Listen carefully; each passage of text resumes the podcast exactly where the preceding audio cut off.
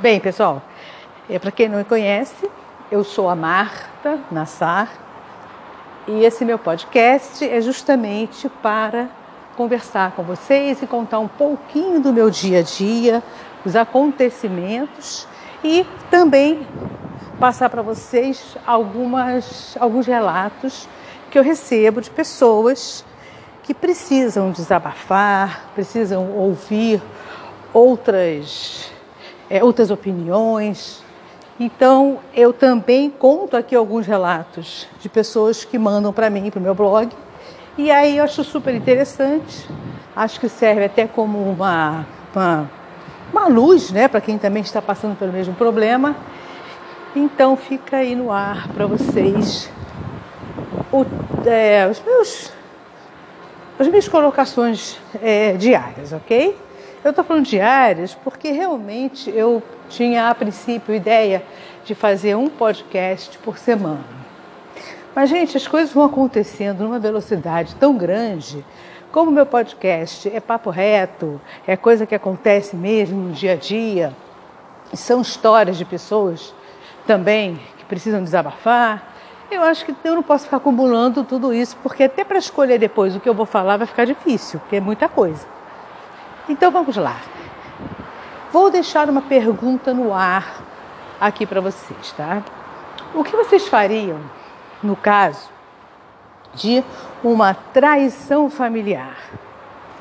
Alguém que você confiava muito, muito e aprontou uma que você jamais poderia imaginar.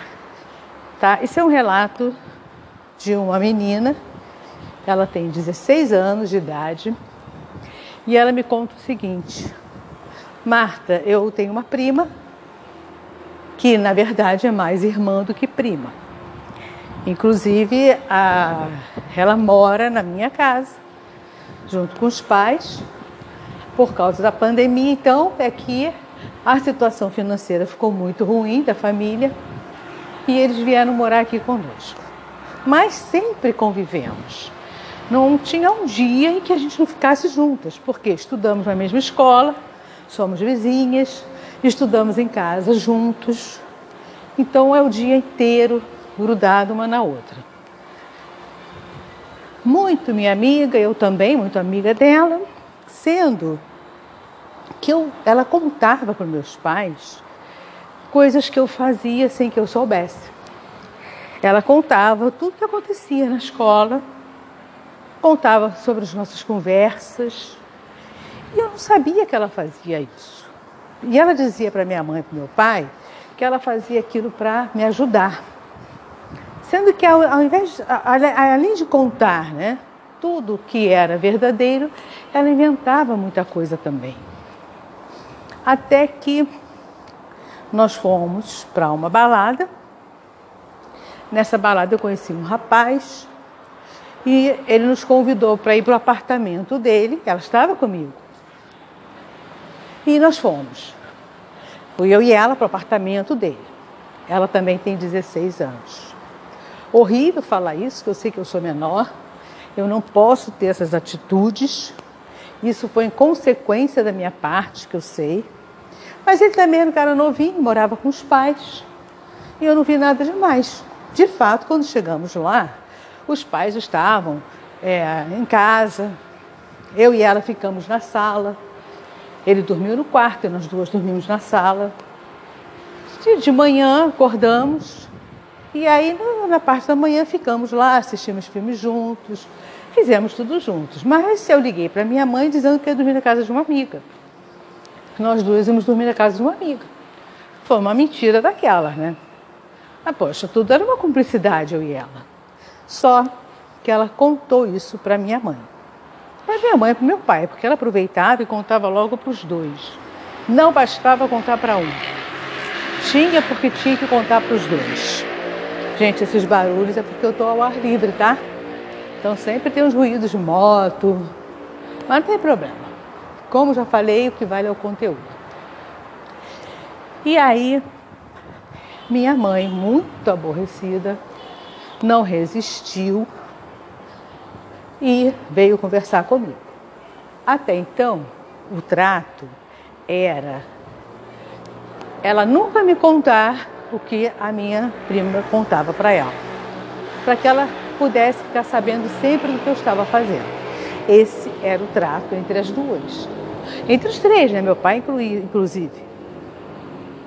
Mas diante essa situação de ir para casa de alguém e mentir para ela, e isso ultrapassou toda a barreira dos limites e da confiança.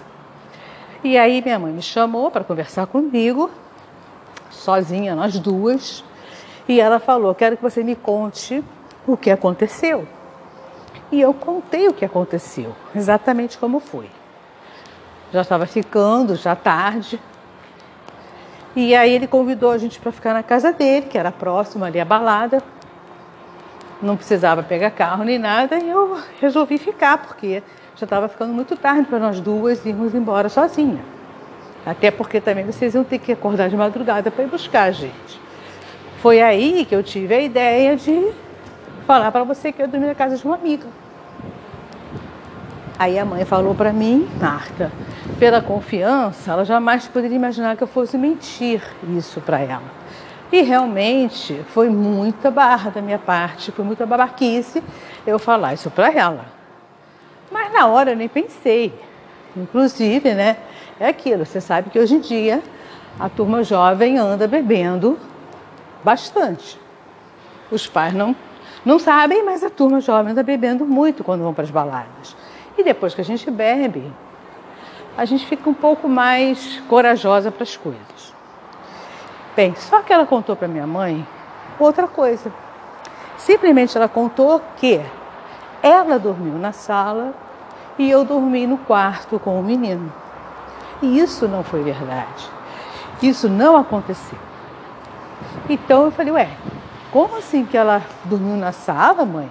E eu no quarto com ele? Não, nós duas dormimos na sala e ele dormiu no quarto dele.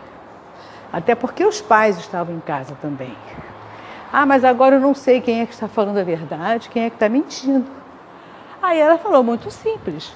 Nós vamos confirmar com os pais dele, desse menino. Eu vou ligar para a casa dele agora e você vai falar com a mãe dele. Aí ela ligou para a casa do menino e botou a mãe em contato com a mãe do rapaz. E a mãe do rapaz confirmou que elas duas dormiram na sala e o filho dormiu no quarto, até porque ela sabe que o filho leva os amigos para dormirem lá. Mas quando se trata de meninas, ela não quer que eles fiquem no quarto, que durmam no quarto. Então ela já até preparou um sofá, cama na sala, para os amigos e as amigas dormirem no quarto, na, na sala, e ele continuar no quarto dele. Então, essa é a condição de levar os amigos para dormirem lá. Aí a mãe desligou e falou: É, mas por que então que ela me contou isso? Eu falei: Mas por que, mãe, que ela contou para você o que aconteceu? Agora eu quero saber. Você perguntou, ela veio te contar. Aí a mãe abriu para ela: Ah, não, eu fiz um acordo com ela, que ela iria me contar tudo que vocês fazem, mas eu não contaria para você. Mas eu estou vendo que se ela mentiu isso, aumentou, ela quer te prejudicar, minha filha. Vamos lá. Aí a mãe começou. E no dia assim, assim, assim, o que, que aconteceu? Aí a menina contava e a mãe falava, não, mas ela contou o contrário. Ela contou isso, isso, isso, isso. E começou a perceber que tudo que a sobrinha contava para ela tinha sempre uma mentira e ela aumentava, sempre colocando a prima numa situação de sendo a levada do pedaço. Então, gente, olha, foi um problema sério, porque estão morando juntos, os pais delas também estão lá na casa dela, né? Então fizeram uma acariação, juntaram todo mundo, os pais da menina, os pais dela, e fizeram uma acariação e botaram ela na berlinda. Agora você vai contar tudo que você me contou na frente dela, que eu quero saber a verdade dela. Porque pelo que eu percebi, você está mentindo. Você está aumentando para que a gente fique desconfiado dela, ou brigue com ela, ou prenda ela em casa, alguma coisa você quer. Então você vai agora começar a contar tudo o que aconteceu no dia tal, dia tal, dia tal, que você falou e ela vai contar a versão dela. Foi uma choradeira. Até os pais da menina, eles choraram muito, porque eles viram que a garota era uma cobrinha, era um monstro, e eles não sabiam que eles estavam criando aquele monstro. Eles pensavam que a filha era uma criatura normal como as outras meninas, mas não. A filha era uma pessoa do mal, perversa, mentirosa, e aí os pais choraram muito, a menina pedindo desculpa, ela não fez por mal. Como uma pessoa arquiteta tudo, planeja tudo e não fez por mal? Que isso, eu particularmente, eu conheço várias pessoas que, sabe essas pessoas sonsas, que elas arquitetam e fazem a coisa toda pensada, mas é aquilo, né? Carinha de anjo quem é que vai acreditar que fez alguma coisa por mal? Aquela pessoa que adora pagar de coitadinha, ou o coitadinho, carinha de bonzinho, né? Está sempre numa posição de que concorda com tudo, aceita tudo. Mas essas pessoas, e essa menina, né? Ela relatou que a prima dela, exatamente, essa pessoa, ela não, ela é autêntica, ela fala, ela faz, acontece, ela não está nem aí para o que pensam, ela tem as atitudes dela, é ponto, ela assume, mas a prima não. A prima está sempre com aquela carinha de sons, sorrindo para todo mundo, mas por trás ela está aprontando coisas piores, porque ela arquiteta as situações, ela planeja e caladamente ela destila o veneno dela. Então, gente, é muito perigoso, gente, assim. Como é que a gente vai saber, não é? Eu, por exemplo, tenho estudado muito comportamento humano e cada vez mais, em relação a esses relatos que eu recebo, eu percebo que 70% das pessoas que geram problema de traição, geram problema veneno, malícia, são pessoas com esse perfil. Pessoas que têm cara de anjo e atitude de demo, sabe? E isso daí é uma coisa que, conforme eu recebo esses relatos, eu vou me preparando também, sabe? É, porque eu sei que se isso acontece com o vizinho, acontece comigo também. O mal são as pessoas acharem que isso só acontece com o outro e com ela não acontece. Então é um alerta para a gente. É um alerta para vocês que são pais, que têm filhas jovens e filhos também, né? Tem os amiguinhos. Prestem atenção no comportamento dos amigos, nas brincadeiras que eles fazem, né? Eu já vi vários que ficam jogando piadinha, contando. Ah, você bebeu na festa. Ih, você pagou um amigo na frente de todo mundo. Aquele coleguinha ou aquela coleguinha que ela não pode ver nada acontecendo, que ela já um, um movimento negativo contra o amigo. E aí começa de gracinha, fingir que está brincando, a contar os podres. Gente assim não serve para convívio. Porque são pessoas que dão com a língua nos dentes, são pessoas que falam tudo, contam tudo. E você, quando está numa balada, você está com os amigos, as suas amigas, você quer cumplicidade. Pronto. Né? Aconteceu aqui, é, morreu aqui, vamos embora, cada um viveu o seu mundo. Mas corre assunto. Ninguém fala de ninguém, ninguém critica ninguém e ninguém conta da vida de ninguém para ninguém. Eu acho que é por aí. Se você consegue um grupo homogêneo assim, onde as pessoas respeitam umas às outras, independe do que aconteceu, se um bebeu muito ou não bebeu, se a outra fez ou aconteceu, e no dia seguinte ninguém toca mais no assunto, Ok, é um grupo bacana, é um grupo confiável. Mas aquela pessoa que está num grupo e fica apontando tudo que aconteceu do outro, falando como se fosse brincadeirinha, e que de brincadeirinha não tem nada, tem muita malícia, né? Essas pessoas não servem para convivência. Elas servem para bater um papo pelo WhatsApp e ponto, acabou.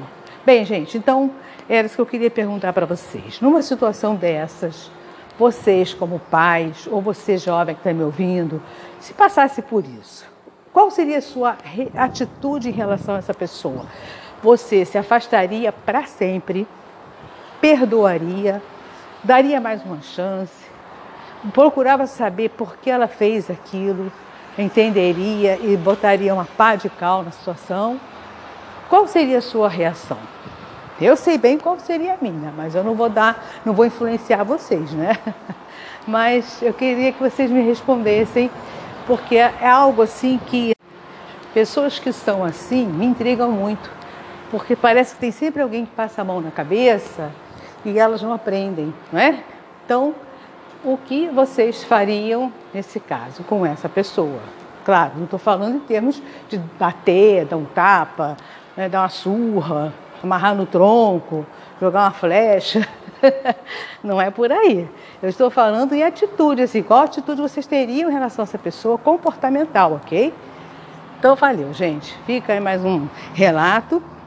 Tá? Você vê, vocês podem perceber que eu tenho relato de várias faixas etárias. Tenho relatos de crianças também, que são super interessantes. Adoro esse tipo de podcast em que sempre deixa aquela enquete no ar. Então é isso aí. Aguardo os comentários aí de vocês.